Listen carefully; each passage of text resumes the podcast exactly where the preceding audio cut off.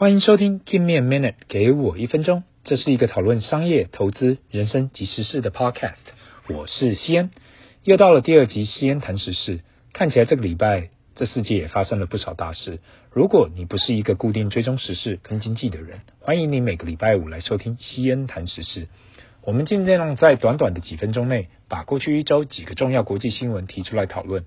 毕竟，在这个世界上，有时候我们太关注我们自己，而忘了这世界上还有很多的事情值得我们来了解。不管你是从来不看任何新闻的人，或是你是个 news buff，都欢迎来听听看。西恩谈时事，这礼拜要谈什么？当然，如果你对任何新闻有所意见，麻烦留言，这样我才可以回复你。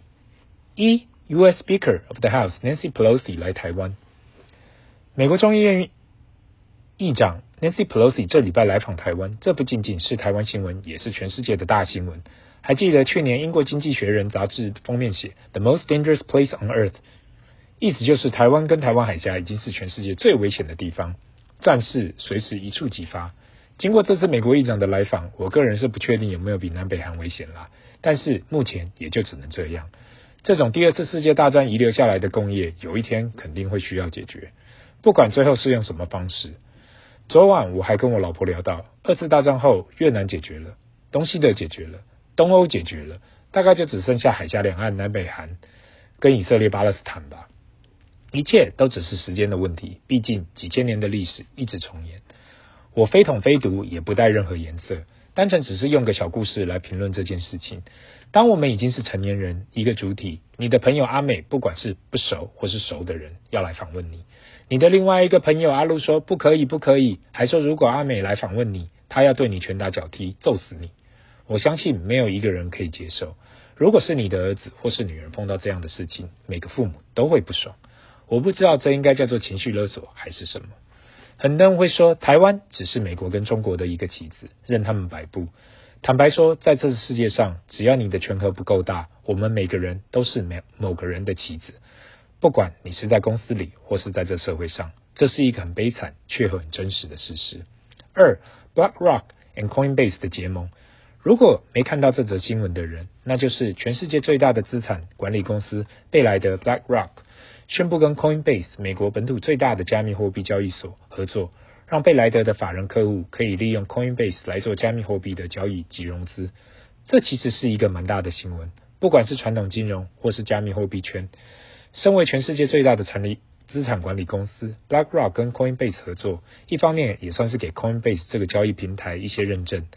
虽然一开始的合作只有单纯的从 Bitcoin 开始，就是比特币，但是也给比特币这个今年已经腰斩的加密货币之首一点点的鼓励。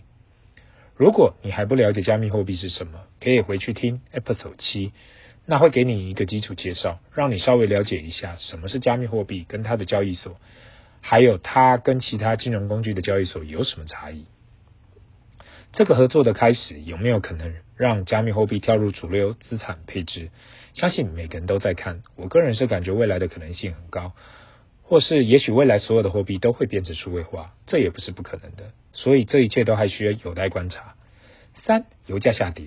过去一个礼拜油价持续下跌，WTI Crude 到今天为止，这礼拜已经下跌十 percent 了。到今天早上收盘约 US dollar 九呃八十九美金一桶，这会是疫情过后通货膨胀解除的开始吗？虽然环保议题慢慢抬头，但是其实绝大部分的汽车、所有的飞机、船或是运输工具还是靠石油。今天的环保发电也都是靠天然气这方面去达成，因此石油价格对于通货膨胀来讲有一定的影响。更何况俄罗斯及乌克兰都还在打仗，所以供应面其实还是受到很大的影响的。OPEC 说要增产，但其实应该也只是说说而已的量能。不管是因为升息或是其他需求面的下滑导致价格下跌，对于通货膨胀来讲都是正相对正面的影响。有很多的投资者觉得石油需求在后疫情时代肯定会更高，特别是全世界开放可以旅行后，通货膨胀只会更严重。